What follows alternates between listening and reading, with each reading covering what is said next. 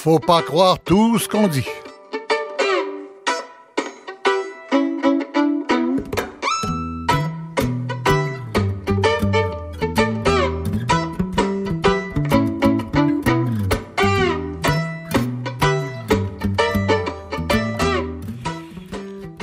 Bonjour, ici Michel Lacombe. Il s'est passé quelque chose cette semaine dont on avait perdu l'habitude au Canada.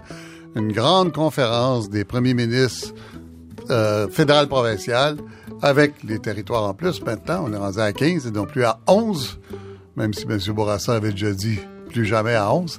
Il avait raison, on est rendu à 15. Euh, c'est une conférence qui portait sur les changements climatiques et euh, les politiques à adopter pour y faire face, pour rencontrer les engagements du Canada sur la scène internationale. Mais il y avait un éléphant qui occupait euh, la plus grande surface de la pièce, qui s'appelle Énergie Est, la pipeline qui doit, vers 2020 probablement, dans ces années-là, transporter 400 millions de barils par année de pétrole des sables bitumineux vers le port de Saint-Jean, Nouveau-Brunswick, en passant par toutes les provinces et l'Ontario et le Québec, où il faut construire 650 kilomètres de pipeline. Voilà. Alors, euh, on va euh, on va en parler avec euh, l'environnementaliste Karel Méran, le président des manufacturiers exportateurs du Québec, Éric Tétrault, le l'avocat, le, le, juriste constitutionnaliste Benoît ancien ministre à Québec, et le professeur de politique publique de l'Université de Calgary, Jean-Sébastien Rioux, ancien chef de cabinet du ministre conservateur Jim Prentice. Mais d'abord, on va planter le décor de la semaine avec ma collègue Emmanuel Latraverse. Oui, Emmanuel Latraverse, bonjour. Bonjour. Alors, écoutez, euh, toute une job pour le premier ministre Trudeau. Euh, première conférence des premiers ministres depuis euh, sept ans. Hein, il y en a à peu près pas eu pendant le gouvernement Harper. et puis, le sujet, le pétrole, l'Est contre l'Ouest, à un moment où le prix mondial du pétrole est à son plus bas. Euh, pour faire passer un pipeline par les provinces de l'Est. Euh, est-ce que euh, M. Trudeau a l'air de, de voir l'ampleur de la tâche qui est devant lui? Il a l'air de prendre ça avec tellement de bonne humeur et de simplicité. Oui, il y avait une certaine, euh, un certain sérieux, je vous dirais, jeudi soir, quand on l'a vu, lui, émerger avec ses homologues euh, provinciaux. Je pense que dans le cadre euh, des négociations qui ont eu lieu jeudi à 14 autour de la table, il a saisi l'ampleur du défi. Mhm. Moi, ce qui m'a frappé dans le ton à la, de ces politiciens à leur sortie, c'est quand M. Couillard a dit, écoutez, de négocier à 14, c'est quelque chose qu'on doit réapprendre à faire. C'est le pari de M. Trudeau, c'est le pari de son réengagement du fédéral envers les provinces. Mhm. Mais c'est des beaux concepts. Tout le monde est en faveur de ça. Mais c'est comme si les provinces devaient apprendre à se parler entre elles et non pas seulement une à une bilatéralement et devaient réapprendre à parler avec Ottawa. Et là, il y a un sujet difficile, litigieux. Je voudrais que ce qui est en, ce qui pèse euh, en faveur euh, des négociations, c'est que tous ces politiciens sont conscients de l'urgence d'agir, mhm. l'obligation d'avoir des résultats et le fait que cette fois-ci, sur cet enjeu-là, peut-être que ça va prendre beaucoup plus de temps qu'on l'espérait, mais que le Canada a une obligation, une responsabilité envers ses citoyens, en premier envers la planète d'en arriver avec des solutions concrètes. Oui, mais même dans les textes euh, officiels, même dans les déclarations les plus euh, euh, optimistes, les plus belles, on voit bien que le fond ah, le sujet de fond, c'est le développement économique et qu'on ne peut pas passer à côté de l'exportation du pétrole des sables bitumineux. Euh, ça, c'est dans le fond de la tête de tous les premiers ministres, y compris celui du Québec. Mais je pense qu'ils l'ont même euh, finalement en bout de ligne admis hein, chacun euh, à différents moments de la conférence. Euh, Monsieur Trudeau s'est fait poser la question dans un des panels parce que parallèlement à cette rencontre-là, il y avait un grand sommet sur les énergies renouvelables, etc. Et on lui a dit comment pouvez-vous être en faveur d'acheminer les mhm. ressources naturelles vers des marchés quand on veut un Canada sans carbone. Il y a une contradiction là-dedans. Et M. Trudeau a été un très clair. paradoxe pour le moins, oui. Oui, et M. Trudeau a été très clair et dit c'est vrai, mais en attendant, euh, on n'est pas rendu à un monde sans carbone. Le Canada a besoin de ces ressources-là pour l'économie. Et donc, l'idée, c'est pendant cette période de transition, objectivement parlant, aussi bien en tirer profit, je vous dirais. Le défi, par ailleurs, c'est de rendre cette exploitation le plus verte.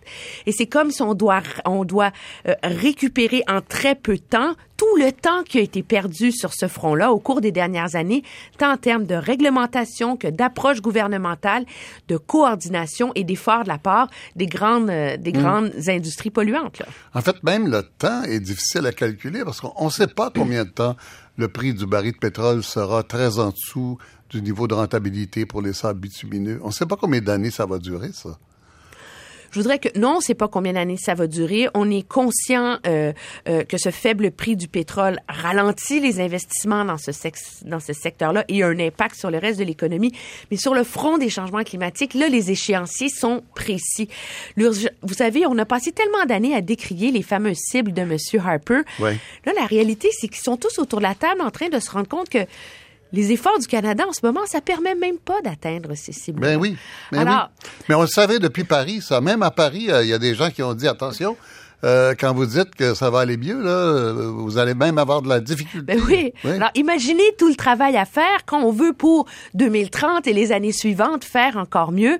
Et donc, ça, faible prix du pétrole ou pas, il y a euh, des investissements qui doivent être faits. C'est comme si on doit concevoir une nouvelle façon de mener la joute économique au Canada. Il faut dire aussi qu'il y a des milliards d'Ottawa qui seront investis là-dedans, des milliards en infrastructures vertes, des milliards en innovation, des milliards aussi dans un fonds spécial pour développer une économie sans carbone. Et les premiers signes de ça, on le sent très clairement, vont venir dans le budget du 22 mars. Euh, Est-ce que euh, c'est un échange euh, au début de la semaine là? Ça avait l'air très dur. Hein? Madame, Madame Notley, la première ministre d'Alberta, disait bon, j'ai sorti bon mon revolver, mais là je l'ai remis dans l'étui. Euh, mais je le sortirai quand la bataille va prendre. Euh, Brad Wall, le premier ministre de Saskatchewan, disait euh, Ah, OK, on passera pas par euh, le Québec, mais redonnez-nous les 10 milliards de péréquation de cette Non, mais année. pire, il menaçait des représailles commerciales. Oui. Puis à la fin de la semaine, tout le monde s'entend, tout le monde sourit, belle photo de groupe. Euh, Est-ce qu'il s'est passé quelque chose qu'on comprend pas, là? Je pense que ce qui s'est passé, on peut l'expliquer assez clairement. Il y a un, un problème dans ce débat, et là on parle de énergies, dont le débat est très divisif, mais ça s'applique à toute la suite du débat sur le transport des ressources naturelles, etc. Il faut réussir à ce que les provinces puissent avoir ce débat-là, défendre leurs intérêts respectifs qui sont différents si un grand pays, sans causer une crise d'unité nationale à chaque fois. Ça n'a pas de bon sens, objectivement parlant. Euh, et je pense que le fruit de ce qui est arrivé jeudi, c'est que, et mercredi, c'est qu'ils se sont mis ensemble et quand on lit la déclaration, euh, ce qui, la section qui porte sur le transport des ressources naturelles, les premiers ministres se sont entendus, si on veut, sur certains barèmes. Tout le monde reconnaît l'urgence, et c'est le mot urgence qu'il y a dans la déclaration, hein, trou- d'acheminer les ressources vers de nouveaux marchés Voilà, voilà. tout le monde reconnaît surtout euh, qu'il faut que ce soit fait de manière responsable, sécuritaire, durable. Donc, reconnaît la légitimité d'une évaluation environnementale, la légitimité euh, que ces projets-là soient scrutés. Et tout le monde reconnaît que ça se fait dans le cadre légal existant. Qu'est-ce que ça veut dire, ça, en français, pour monsieur, madame, tout le monde? Ça veut dire que tout le monde s'est engagé. Le Québec confirme par écrit, d'une certaine façon, qu'il ne réclame pas un droit de veto légal sur le projet. Il dit pas, nous, façon, si le l'a BAP pas. Il n'en a pas. mais c'est dit là maintenant. Et ça, ça permet de rassurer d'une certaine façon les provinces comme la Saskatchewan ou l'Alberta. Mm. Ça, ça, ça fait un cadre d'une certaine façon. Tout le monde s'entend là-dessus. Mais là, maintenant, on peut débattre du reste sans se mécomprendre et mal interpréter les gestes des uns et des autres. Euh, Jusqu'à quel point il y a une négociation, euh, vous connaissez bien tous les, couloirs de ces rapports euh, politiques-là entre Ottawa et les provinces, euh, jusqu'à quel point il y a une, négociation entre un milliard pour Bombardier et on laisse passer le pipeline?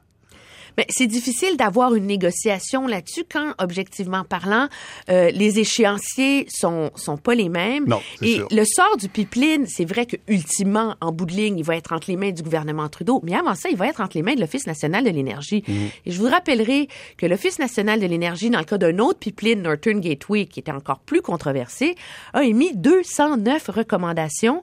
Les la construction devait débuter avant la fin de l'année pour que le permis d'exploitation soit toujours en vigueur. Le gouvernement fédéral avait dit oui et tout le monde se demande s'il sera jamais construit ce pipeline-là. Alors l'adéquation entre les deux, elle est facile politiquement, mais c'est pas évident non plus euh, qu'elle est euh, qu'elle est qu'on peut la mettre en œuvre pratiquement. Euh, je pense qu'il y a, y a un devoir pour le gouvernement fédéral de rassurer tout le monde. Et dans le dossier de Bombardier, le défi, ce sera de convaincre les Canadiens que le gouvernement a pris une décision économique et non pas une décision politique. Emmanuel Latraverse, merci beaucoup. Merci. Ça me fait absolument plaisir. Au revoir.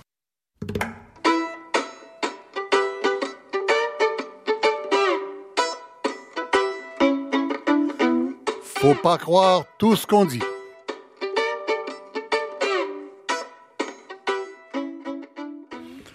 Oui, alors euh, je vous rappelle que pour euh, commenter nos émissions, vous pouvez le faire par courriel à faut pas croire en un mot radio canada.ca ou euh, sur euh, euh, le Twitter, je ne l'ai pas. Je vous le dirai plus tard dans l'émission. Alors, je vous représente chacun de nos invités, mais chacun leur tour pour cette table ronde. On va commencer, on va aller d'ouest en est. Alors, M. Jean-Sébastien Rioux, qui est à Calgary, professeur de politique publique à l'Université de Calgary, ancien chef de cabinet du ministre conservateur Jim Prentice, un opérateur politique du Parti conservateur, on peut dire ça comme ça, Monsieur, euh, Monsieur Rioux?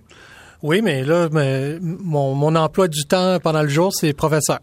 Pendant le jour, oui, mais le soir, puis euh, pendant les moments libres. Ah, ça barde, c'est sûr. Oui. Alors, M. Rioux, pour vous, le vu de Calgary, il s'est passé quoi cette semaine?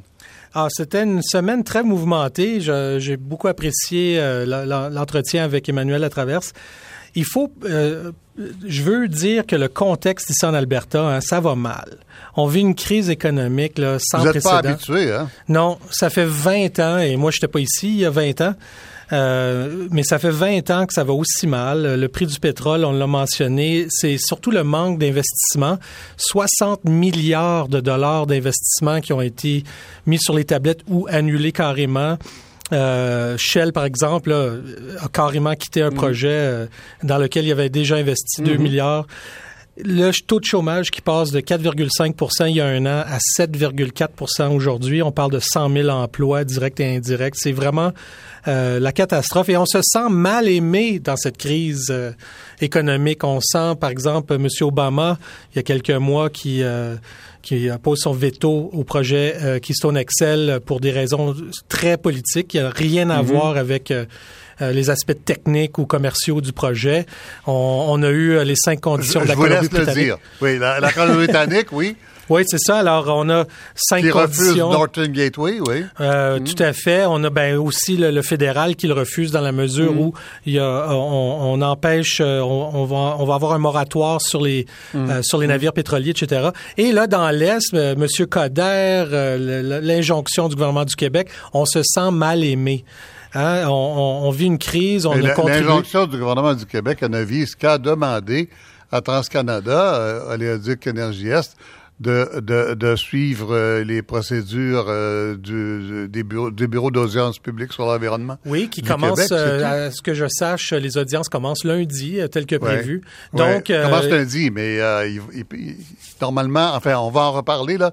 Les audiences qui commencent lundi, soit se transforment, prennent une autre nature pour appliquer euh, le fond de la loi, ou ou, euh, il y a d'autres audiences plus tard. Enfin, je voulais juste faire cette précision-là, Oui, a puisque les- vous en parlez, mais on, on y reviendra plus tard. Donc, ce que je vous demande, M. Rioux, c'est une première impression. Là. Il s'est passé quoi? Une fois, une fois qu'on a entendu la complainte de l'Ouest, Oui. si vous me permettez de le dire comme Oui. ça, il s'est passé quoi à Vancouver cette semaine? Est-ce Ben, qu'on a avancé à quelque chose pour vous? Ben, un peu, c'est sûr, parce que tout d'un coup, on a notre première ministre euh, Notley Mm. qui, euh, il y, a, il y a un éditorial ce matin là qui dit carrément, là, elle a finalement mis ses culottes comme première ministre de l'Alberta. Euh, on, on- on croyait pendant des semaines et des mois là qu'elle se pensait encore leader de l'opposition néo-démocrate, et là finalement, elle est première ministre de- pour tous les Albertains. Euh, on, on se sent un peu, on sent que la première ministre maintenant a, pa- a- a- a joué l'avocate euh, de l'économie albertaine autour de la table, et je pense qu'il y a une lueur d'espoir. euh, que ces projets-là vont pouvoir aller de l'avant sur leurs mérites techniques, euh, commerciaux, etc. Alors, Benoît Pelletier à Ottawa, euh, qu'on connaît bien, euh, juriste, professeur de droit constitutionnel, ancien ministre euh, libéral à Québec. Euh, Benoît Pelletier, bonjour. Bonjour. Il s'est passé quoi à Vancouver cette semaine? Ben, à Vancouver et puis au, Québec aussi, avec Oui. la demande d'injonction. Oui. Donc, euh, sur le plan juridique... euh, Bon, alors euh, écoutez, on, quelques éclaircissements, donc, puisqu'on parle encore de ça. Il y a deux demandes d'injonction. Il y a une demande d'injonction du gouvernement du Québec pour refaire des audiences euh, du Bureau d'audience publique sur l'environnement plus formelles, avec des exigences plus fortes. Euh, alors qu'il y en a qui commencent lundi, on essaiera de comprendre ça tout à l'heure. Et il y, a, il y a eu une demande aussi des groupes environnementalistes pour que le- le- les audiences qui commencent lundi soient annulées pour que le gouvernement du Québec soit forcé de faire des audiences euh, plus plus contraignantes, plus euh, qui demandent plus de la part euh, d'énergie Est. Euh, cette demande-là a été rejetée par les tribunaux, donc il reste la demande euh, d'injonction du gouvernement du Québec qu'on essaiera de comprendre euh, plus tard, à moins que vous pensiez, M. Pelletier, en tant que juriste, qu'il faut l'expliquer maintenant. Là. Ben, de- je vais tout simplement souligner que ce que vise le Québec, c'est euh, que soit appliquée la loi sur la qualité de l'environnement, la loi québécoise, Oui. et qu'effectivement le BAP euh, se déroule sur la base euh, d'un- d'une étude d'impact qui soit québécoise, c'est-à-dire qui, dans le fond, soit conforme à des directives euh, ou des volontés euh, du Québec euh, et, et non pas seulement que d'Ottawa. Donc, ça, c'est sur le plan Oui, mais juridique. pourquoi à ce moment-là, pourquoi à ce moment-là, ils avaient convoqué les audiences de lundi, après-demain, qui ne rencontrent pas toutes ces exigences-là? Le, le gouvernement du Québec change d'idée et se fait à lui-même une injonction? Ben, je pense que le, le- le gouvernement du Québec, d'abord, est à la recherche d'informations en vue de se préparer pour les audiences euh, de l'Office national de l'énergie, euh, d'une part. D'autre part, bon, ça permet aussi de gagner du temps euh, dans le dossier. Euh, c'est c'est pas mauvais. Et, et puis, le, le gouvernement du Québec se dit, bon, ben, éventuellement, si on gagne devant la Cour et qu'on obtient gain de cause et que la loi québécoise peut s'appliquer, là, on pourra probablement être plus ferme par rapport à la compagnie puis demander des informations encore plus précises. Mais ça, c'est pas mais- réglé. Non, mais Alors- pour le moment, le gouvernement du Québec n'a rien à perdre en, Oui. en tenant ces, ces audiences du. BAP, même si ce sont des audiences avec un mandat plus restreint. Que ce qu'on aurait vu normalement. Ouais. Alors ça, c'est sur le plan juridique, c'est ce que j'ai vu. Et puis sur le plan euh, politique, bon, c'est un c'est un retour du dialogue, euh, à tout le moins, entre euh, le fédéral et, et les provinces. En tout cas, il y a un gros effort, semble-t-il. Oui. Oui.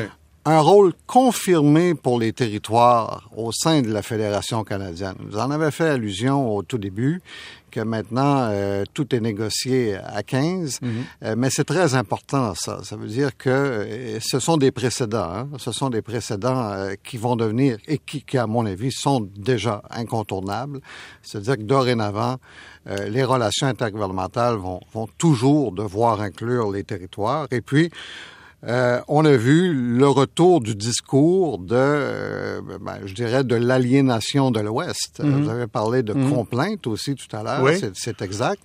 On a cru pendant plusieurs années que, l'Ouest était dominant euh, au sein de la politique canadienne. Euh, on savait qu'il avait euh, l'Ouest une influence déterminante à, Ottawa, mais là maintenant, ben, je pense que le pouvoir est, plus équilibré et, et peut-être même le, le pouvoir est revenu à l'Est.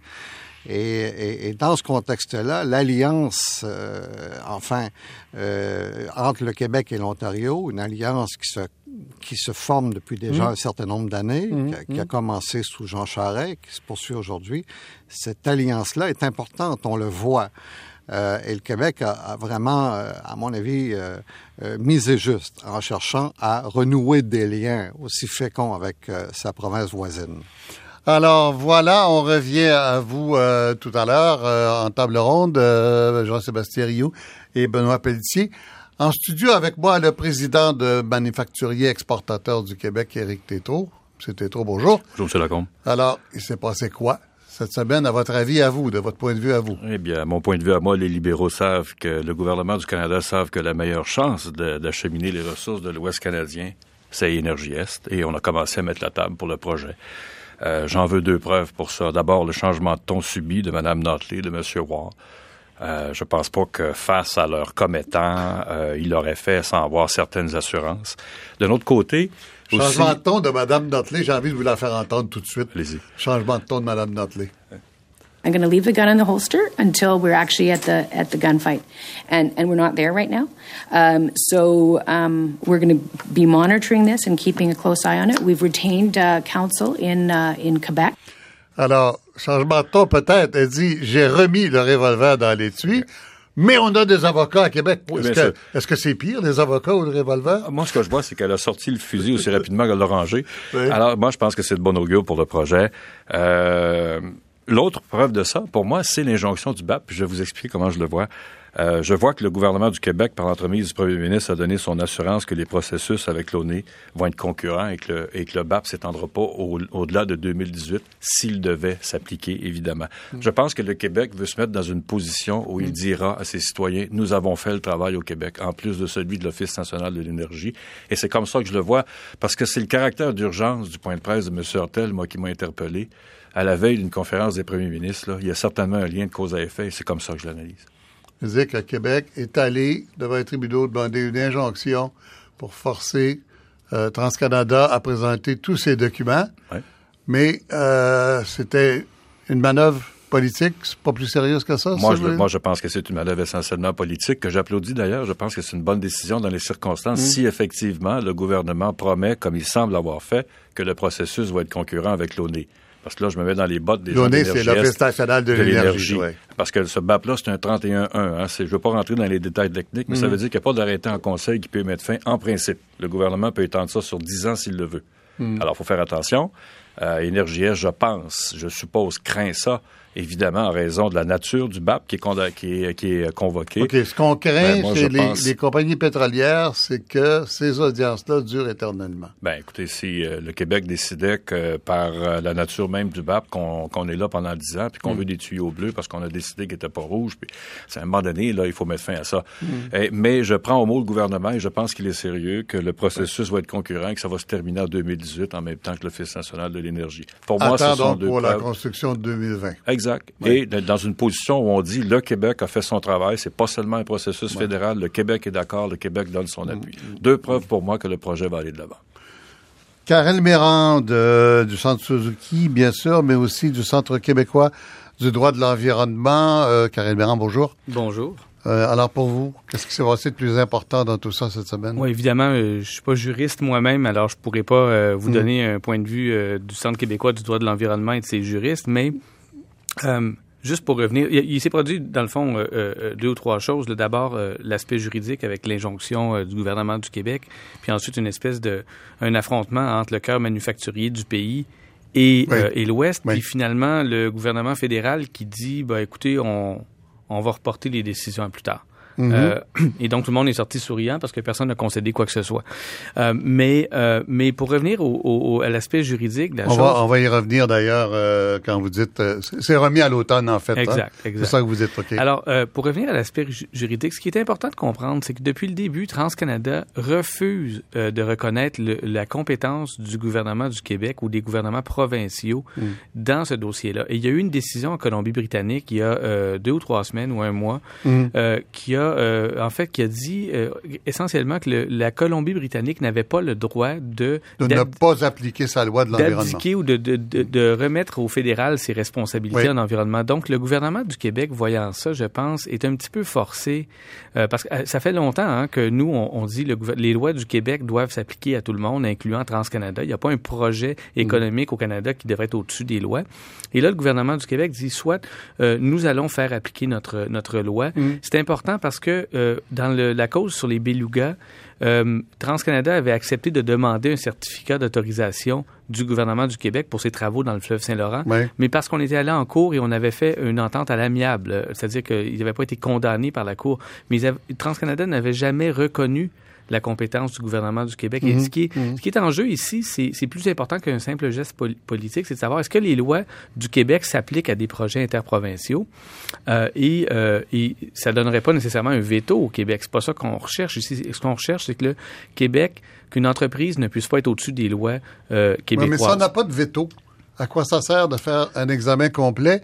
Si on n'a pas de veto, ça veut dire qu'on peut à peine faire changer un petit peu le trajet parce que telle ça rivière permet- est trop sensible. Mais ça permet de, de réglementer, par exemple, euh, des aspects techniques du projet. Est-ce qu'une rivière va être traversée d'une façon ou d'une autre façon? Plein, il y a plein de choses comme ça. C'est important parce que tout projet Ça peut québécois... vraiment avoir des effets précis sur euh, Oui, tout à le fait. franchissement de certains cours d'eau, de certaines euh, terres Sinon, fragiles. Si on prend l'autre option, c'est par exemple tout, euh, tout oléoduc de plus de 2 km au Québec Oui. doit subir, doit dans le fond faire un recevoir des autorisations puis avoir des audiences publiques sur l'environnement. Si tout d'un coup il y a un échappatoire qui fait que quand c'est un projet qui est de nature euh, stratégique pour le Canada, tout d'un coup il n'y a plus rien qui s'applique. Il y a quelque chose qui est débalancé dans l'équilibre des pouvoirs, des compétences entre le- les provinces et, et- et le fédéral. Donc c'est important. Je pense que le gouvernement du Québec a fini par se rendre à l'évidence qu'il n'avait pas le choix d'y aller. Il l'a fait euh, peut-être politiquement. euh, L'annonce juste avant la rencontre du- des, des premiers ministres était, euh, je pense, de nature. C'était un peu du muscle flexing. là. On a Pour, pour montré du muscle. résumer ça clairement, là, donc la décision du gouvernement du Québec de demander une injonction pour obliger TransCanada à non seulement à venir lundi euh, pour les audiences du BAP, mais revenir pour d'autres audiences qui seraient plus sérieuses, plus fouillées, faut comprendre. a été provoquée par un jugement en Colombie-Britannique, d'une Cour supérieure en Colombie-Britannique, Et- qui a dit à la Colombie-Britannique, vous pouvez pas autoriser sans examiner parce que vous avez une loi à appliquer vous-même. C'est Oui, ça. Tout à fait. Le résumé, c'est ça. faut comprendre que les audiences du BAP qui commencent lundi se font, oui, TransCanada va être Oui. présent, mais il n'y a pas de projet. C'est-à-dire que TransCanada n'a jamais déposé son ben, projet. Puisqu'on est là-dedans, on va écouter M. Louis Bergeron, qui est le vice-président pour euh, le Québec et, euh, les Maritimes euh, du projet euh, de l'Éoduc Énergie Est. Euh, M. Bergeron. En ce qui concerne, encore une fois, le cadre du BAP, il y a eu une négociation avec le gouvernement, il y a eu une entente en avril 2015 et nous respectons cette entente. Le BAP est certainement euh, un outil euh, intéressant et un outil qui est adéquat pour la révision du projet au Québec. Euh, TransCanada avait soumis à l'Office national de l'énergie 20 000 pages de documentation en français qui est accessible via le site web euh, du BAP. Et euh, c'est l'information qui sera discutée euh, dès la semaine prochaine à Lévis à compter du 7 mars. Donc, je vous dirais là-dessus, euh, ça fait pas mal l'unanimité. Juste pour Je ne sais pas qu'est-ce qui fait l'unanimité, euh, mais est-ce que M. Bergeron de Est vient pas de dire au gouvernement du Québec, si vous voulez les documents, allez voir sur le site web de Mhm. l'Office national de l'énergie? Et vous savez qu'il a fallu s'adresser aux tribunaux pour obtenir des documents français parce que Mm. le TransCanada refusait de traduire et l'ONU, en fait, refusait de demander à TransCanada de traduire ces documents Mais ça, français. ça, ça, Ça, ça a changé, ça. mais, mais vous Oui, savez que c'est Mais- que des c'est à toutes les fois devant les tribunaux pour obtenir gain de cause pour que les Québécois puissent obtenir de Ah l'information et pouvoir Mhm. après Non. ça être Mais informés euh, Éric correctement. Tétrault, quand même, c'est c'est quand même cavalier de la part d'une compagnie de dire au gouvernement, si vous voulez les documents, allez voir sur le site web de, de, l'Office national d'énergie, il y en a 20 000 pages. Ça dépend comment vous analysez ça. Moi, je pense que M. Bergeron a raison, parce que ces processus-là, bien qu'ils soient politiquement corrects, il y a quand même une chance que ça commence à ressembler à une cage à homard à un certain moment donné. Vous voulez vous conformer à la loi québécoise, vous allez devant le BAP, et quoi encore? Si une municipalité décidait que ces lois s'appliquent sur son propre territoire, on fait quoi demain matin? Est-ce qu'on force le Ben, BAP d'abord, à négocier avec la ville de Laval? Non, elles ont pas, Ben- les municipalités n'ont pas ce pouvoir-là, Ah, alors que le- la, loi de l'environnement existe dans les provinces. Oui, mais c'est un projet de nature fédérale qui concerne l'économie canadienne. Je pense que là, là, on, est, on a une quant à vous, il n'y aurait même pas de. BAP. Non, c'est pas qu'il n'y aurait pas de BAP. C'est que moi, je, moi, je prends au mot le gouvernement. Si le BAP a un processus concurrent à celui du fédéral, et que les juristes qui se sont prononcés cette semaine ont raison, et que c'est l'Office national de l'énergie qui a préséance, moi, j'ai pas de problème à vivre avec ça. Je pense même que le gouvernement, politiquement, se met dans une meilleure position. Mais il faut faire attention à un certain moment donné, là, la collaboration, la collaboration. À un moment donné, tu arrives à un point où tu te soumets à des exigences locales, puis là, il faut que tu mettes un frein à ça. Euh, là, je pense qu'on a une illustration assez claire que ce projet-là comporte des avantages économiques de nature macro, alors que ce qui est perçu comme un risque est de nature micro. Mais là, à un moment donné, il faut Euh, que tu ça, je suis pas délimites. sûr de comprendre ce que vous voulez Ben, dire. Là. De- un risque écologique, c'est pas seulement micro s'il y a euh, du pétrole qui se répand dans une nappe phréatique. euh, Pour le, et- ben, ça, on en reparlera, là, 0,04 chance, je pense qu'il y a quelque chose qui arrive, là. Parce qu'on est dans une dynamique au Québec où on dit on assume tous les risques, puis il n'y a pas de bénéfices, alors que c'est précisément le contraire. On Mm. Ah, a un tas de bénéfices économiques. Alors, ben, je vais vous en nommer, par exemple, 2 milliards de revenus fiscaux sur 30 ans. C'est déjà quelque chose, ça. Le Québec n'a pas les moyens Sur d'échapper 30 ans? ça. Sur 30 ans, c'est 2 milliards 2 milliards de sur revenus 30 fiscaux. ans, c'est pas grand-chose. Ben, c'est quand même pas mal d'argent, puis c'est Mm. plus que si on ne le faisait pas. On a 150 à 200 manufacturiers qui sont prêts à entrer en, en contrat avec NRJS demain matin. J'ai, Ça, c'est pour la projet. construction. Oui, mais écoutons, Après ça, l'avenir, euh, c'est c'est combien d'employés? 30, 50? com- combien vous en avez, Monsieur Lacombe, de projets de construction qui créent 4000 jobs puis 200 contrats manufacturiers au Québec? Pendant quoi? Deux ans, trois ans? Il n'y a rien qui s'approche de ça en matière de projets au Québec. Rien, rien, rien OK. qui s'approche de ça. Vous renforcez votre complexe pétrochimique et les 2500 jobs bien payés qui viennent avec. Puis, vous avez une chance avec Valero et Suncor, qui sont les deux seules raffineries qui nous restent. On en a déjà eu cinq. Vous avez une chance de leur donner une nouvelle source d'approvisionnement. Alors, les bénéfices économiques, ils sont énormes, mais ce qui est perçu comme un risque au Québec, c'est de nature micro. Le maire de Laval, lui, il voit ce qui peut se passer sur le territoire de Laval.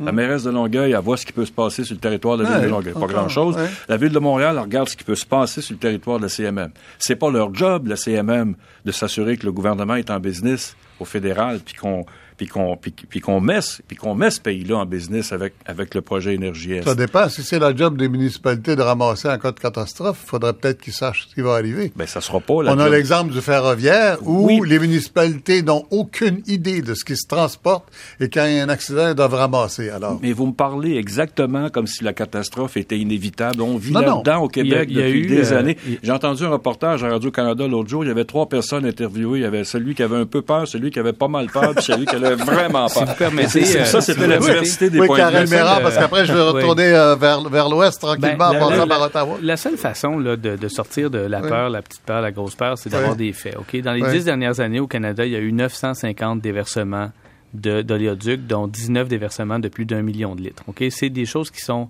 fréquentes euh, et c'est des choses qui arrivent.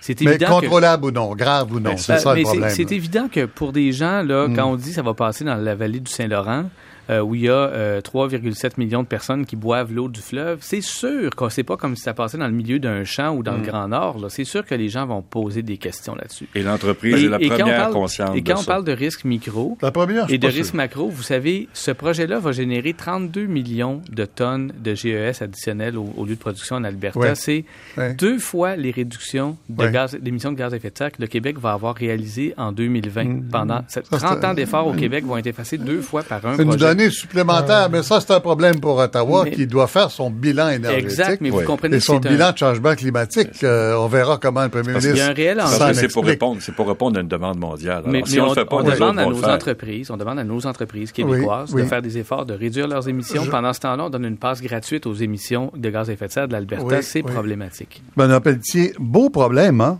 Si on veut euh, euh, recommencer euh, les grandes négociations fédérales provinciales comme euh, auparavant, euh, ça risque de durer très longtemps. hein.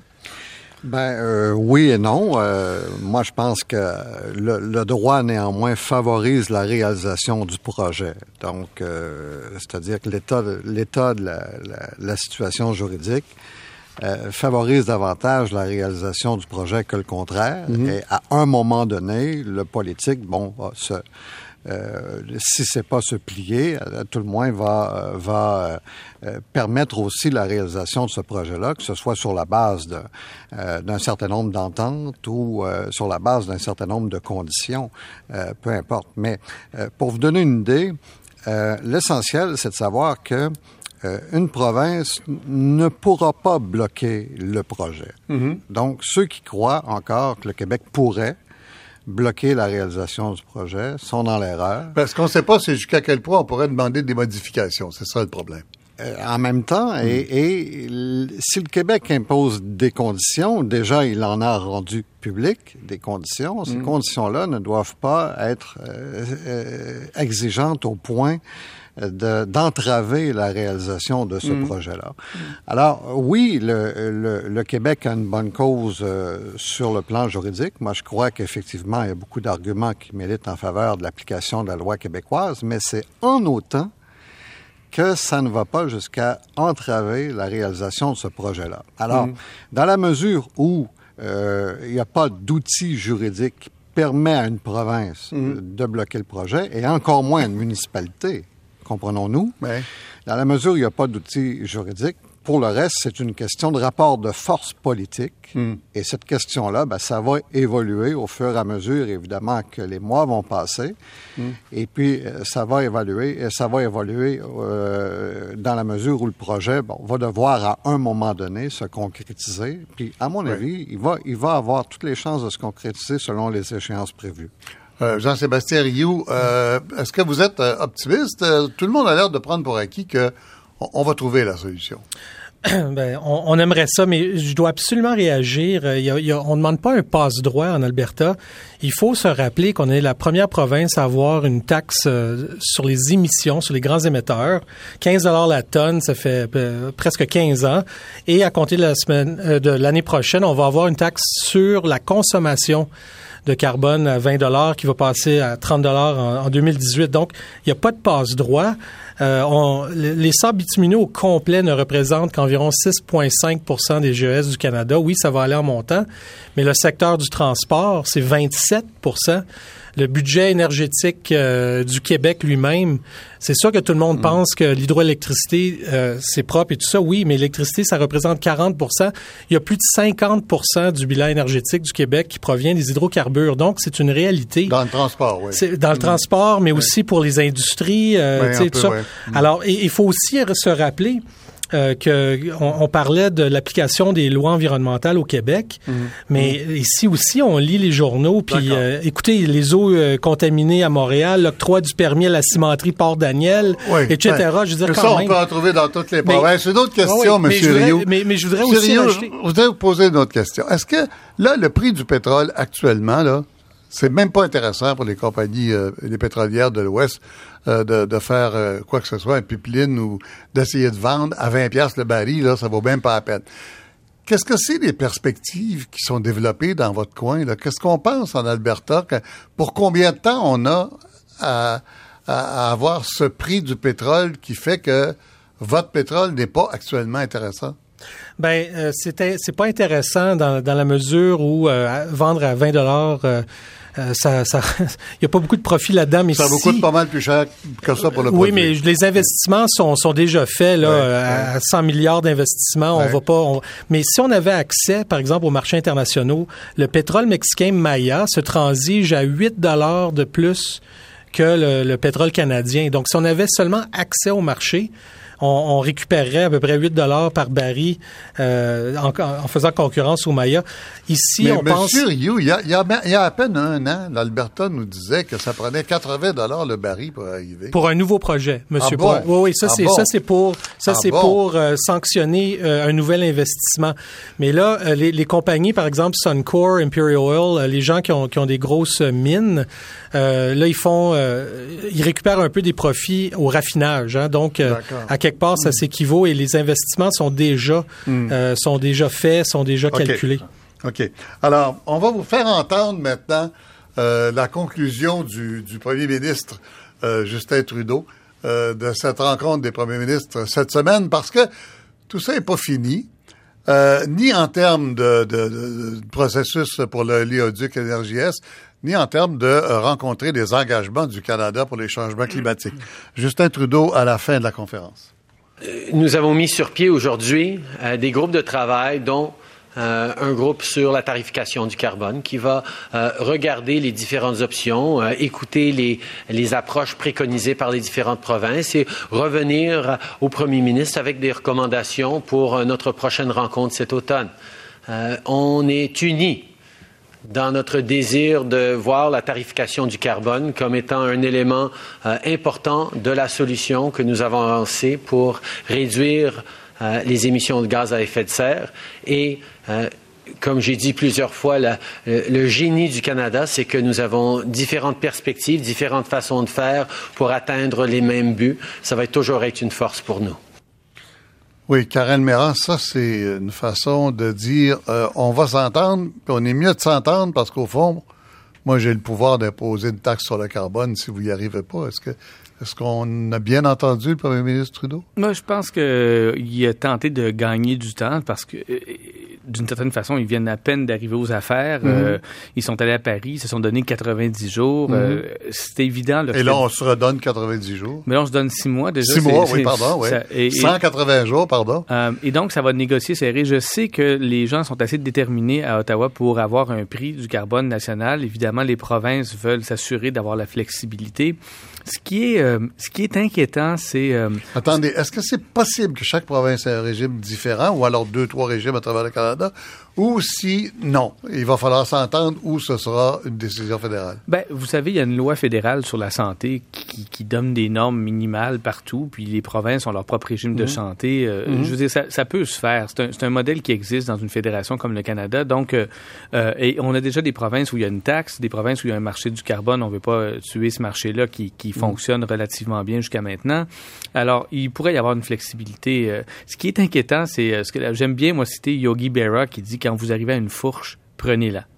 Alors, alors, M. Trudeau, Monsieur Trudeau est On risque de se retrouver écartelé. Dans oui, exact. Il est à une fourche, puis on ne sait pas jusqu'où il va s'écarteler parce que on a le problème euh, de l'atteinte de la cible du Canada en 2030 c'est que, euh, et, je veux dire, c'est un fait que l'augmentation des, des, émissions des sables bitumineux vont imposer au reste du pays de faire des efforts supplémentaires mhm. pour réduire les émissions. Ça veut pour laisser de l'espace, si on veut, de développement à l'industrie des sables bitumineux. Et ça, ça veut dire que le secteur manufacturier, le secteur de la grande industrie ailleurs au pays doit en faire plus, ou on doit laisser tomber notre cible. Alors, vous comprenez un peu, euh, et, et quand on dit ça va mal en Alberta, oui, ça va mal en Alberta, mais ça va mal au Québec et en Ontario depuis 15 ans. Notre système, notre, mm. secteur mm. manufacturier a de la difficulté. C'est ça qu'on va peut-être finir par se comprendre. Et donc, oui, ça va mal partout. Hein. Vous savez, euh, la subvention à Bombardier, 1,2 milliard, ben, c'est ce qu'on donne, 1,4 milliard à l'industrie pétrolière à chaque année. Mm-hmm. À chaque année.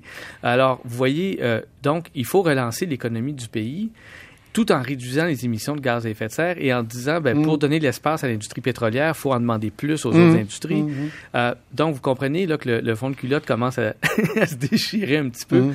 Et c'est et c'est le, le, gouvernement fédéral peut avoir, je pense, le leadership de dire, ben, écoutez, il va y avoir euh, des transactions à faire entre certaines régions du pays, entre certains secteurs économiques et d'autres. Voici de quelle façon est-ce qu'on peut répartir de façon équitable l'effort pour tout le monde. Et ça, ça veut dire que chacun va devoir y mettre du sien, y compris Brad Wall qui dit je ferai rien parce que j'aime pas mm. ça le mot taxe. Mm. C'est pas suffisant en 2016. Oui, euh, Monsieur Rioux dans l'Ouest, euh, comment vous avez réagi euh, en entendant M. Trudeau annoncer qu'on finalement on reporte l'échéance à six mois? Et on met quatre comités euh, de travail là-dessus. Et puis, euh, peut-être qu'on sera obligé d'avoir une taxe fédérale, peut-être pas, dépendant de ce qu'on nous recommandera. Euh, est-ce que vous trouvez qu'on retarde indûment? Ben, c'est certainement euh, du déjà vu ici avec euh, la, saga de Keystone Excel aux États-Unis. À chaque fois qu'on propose euh, nouvelles mesures, euh, nouvelle évaluation, tout ça, ça, on se sent un peu visé, mais mais faut pas. c'est, je, je, je dirais quelque chose d'important. Il n'y a, pas de transfert, il n'y a pas d'appui direct du gouvernement du fédéral à l'industrie pétrolière. C'est faux. C'est seulement dans les mesures euh, euh, de, taxes, des impôts, euh, ben, la, là, des mesures fiscales puis de l'argent, ça se ressemble pas mal, Non, mais écoutez, ça, ça s'applique à tout tous les processus manufacturiers, la dépréciation du capital et tout ça, euh, c'est quelque chose qui, qui, est universel pour tous les secteurs manufacturiers. Et d'autant plus que dans euh, le projet qui sonne Excel, là, ce serait un investissement de 15 milliards de dollars générateur d'emplois sans aucun appui du gouvernement fédéral ni provincial. C'est de l'investissement privé. Alors, je veux dire, c'est. mais là, ça, c'est aux États-Unis, puis ont dit non. Alors, euh, non, non, je parle de, je parle de NRJS, pardon. Ah bon, oui, Alors, c'est un, ce serait un projet euh, de 15 milliards. Vous avez entendu les statistiques sur les emplois et tout ça, mais il y aurait zéro investissement du secteur public. Alors, mm. c'est le meilleur des deux mondes dans la mesure où on, on va. je pense qu'on va aller de l'avant. Malheureusement, on va retarder de deux ans. Et le danger là-dedans, c'est le, par exemple, le projet euh, Pipeline Valley Mackenzie, là, que, que finalement il est mort sur, euh, euh, il est mort à cause des conditions économiques et commerciaux qui ont changé. Puis là, c'est ce qu'on risque. On risque de, de, de, laisser passer là, vraiment une opportunité euh, très, très, très importante. Une opportunité, enfin, le prix n'est pas intéressant actuellement, alors... Je veux dire, quelle opportunité qu'on ben, laisserait passer. Si on retardait un peu, on laisserait passer. Quelle opportunité? L'opportunité d'avoir accès aux marchés internationaux, puis de vendre euh, le, pétrole canadien euh, au même prix, par exemple, que je viens de mentionner, le Maya mexicain, qui se transige à 8-9 dollars de plus. Oui. Parce que d'autres prennent. Oui, euh, Éric Tétrault? Non, je voulais juste intervenir sur deux choses. D'abord, l'aide à Bombardier, nous les soutenons sans condition. Parce que Bombardier, sa grappe de fournisseurs au Québec, c'est 3% du PIB. ça vaut largement l'investissement qu'on y met. Même chose avec euh, l'industrie pétrolière. le 1,4 milliard, on le récupère rapidement. Vous l'avez, la preuve, dans le budget du, du euh, gouvernement du Canada. Le déficit atteint 18 milliards parce que ça va pas bien dans le pétrole. Ça, c'est avant les promesses du... Mm de la dernière campagne électorale. Alors, on attend euh, une croissance à 2,2% au Canada l'an prochain, simplement parce qu'on attend le baril à 45 Pour moi, toutes ces choses-là en valent la peine. Je revenir sur la taxe sur le carbone. Je dis que je suis mmh. d'accord avec Karel il faut que l'industrie manufacturière fasse plus et fasse on Vous êtes d'accord avec et non pas avec euh, Jean-Sébastien Rio à Calgary. Je, je, suis d'accord sur le fait que le secteur manufacturier doit en faire plus, mais je tiens à souligner une chose. Je connais pas un chef d'entreprise qui est contre les mesures environnementales et qui est contre la taxe sur le carbone en autant qu'on leur fait un business case avec l'innovation qui leur permette de réduire leurs coûts. On n'est pas rendu là. Oui, mais on connaît des chefs d'entreprise qui disent, regardez, le projet est bon, arrêtez vos niaiseries, puis laissez-nous travailler. Et c'est pas comme ça qu'on travaille dans les États modernes. Ben, ils sont pas chez nous. C'est ça que TransCanada a fait au départ. C'est ça l'erreur de TransCanada non, au départ. Non, moi, ce que je pense, ce que je perçois de TransCanada, c'est qu'ils veulent pas rentrer dans ce qu'ils perçoivent comme étant une cage au mort, puis je les comprends. C'est encore très flou comme règle bon, Benoît Pelletier, défendez donc euh, la loi du Québec, la cage à homard, le ministère de l'Environnement qui sert à rien, qui de toute façon n'aura pas euh, le pouvoir d'arrêter et qui euh, est inutile dans les circonstances. Qu'est-ce que, qu'est-ce que vous diriez si vous étiez encore ministre? Ben, je dois vous dire que pour le Québec, c'est une question de principe extrêmement importante. je veux dire, l'environnement est un domaine de compétences partagées déjà au départ. Et puis personne ne peut nier. En théorie. Euh, non, non, mais ça l'est aussi en pratique. Personne ne peut nier que la loi québécoise est valide. Et ça, c'est le, premier test euh, qui est posé par la jurisprudence. Le deuxième, c'est est-ce que la loi québécoise euh, entrave donc le, les caractéristiques essentielles, le noyau essentiel d'une entreprise fédérale, comme le serait ici l'oléoduc dont on parle? Et puis la troisième question, c'est est-ce qu'il y a un conflit entre euh, la loi fédérale euh, et puis euh, la loi québécoise? Donc, ce sont les trois questions qui se mm. posent du point de vue constitutionnel. Alors là, pour le moment, il n'y a pas de conflit entre la loi fédérale et la loi québécoise, d'une part. D'autre part, le Québec ne fait pas une démarche pour entraver la réalisation du projet. Il ne fait que demander un certain nombre d'informations, puis chercher également à ce que les audiences soient plus larges encore que ce qu'offre l'Office national de l'énergie. Alors, ben, ah, honnêtement, mais, mais, je mais pourquoi, si on n'a pas le pouvoir même pas de demander des modifications majeures, à quoi ça sert finalement? Ben moi, je crois que le Québec peut demander un, certain nombre de modifications, même peut-être majeures. Euh, il y a un degré, cependant, euh, qui ne doit pas dépasser, c'est celui de l'entrave. Il faut pas, il faut pas qu'il bloque hmm. euh, la réalisation du projet. Mais je, je, vous dirais que, que moi, je pense que le Québec fait bien de défendre sa loi. Puis je, je trouvais ça amusant d'entendre la compagnie TransCanada dire d'un côté que la qu'on était ici qu'en présence d'une compétence fédérale, et puis d'un autre côté dire qu'ils étaient contents que les audiences du BAP commencent lundi. C'est spécial, hein, C'est complètement euh, mm-hmm. un double discours, et je pense que ça mm-hmm. doit être dénoncé, ça, au moins publiquement. Euh, voilà, ben écoutez, on est déjà rendu au bout. Euh, Benoît Pelletier à Ottawa, merci beaucoup. Merci. Jean-Sébastien Rio à Calgary, merci d'avoir été avec nous. Bonne fête de semaine. Karel Méran euh, et euh, Eric Tétrault, merci, d'avoir été en studio avec nous et merci Toujours à un plaisir. collègue Emmanuel Latraverse pour cette euh, magnifique plantage de décor au début de cette émission. Merci à Sylvain Labrec à la technique avec Mario Di Ciccio à Calgary et Sarah Jacob à Ottawa. Sylvie Meloche à la recherche et Jacques-Lin Castonguay, le réalisateur de cette émission.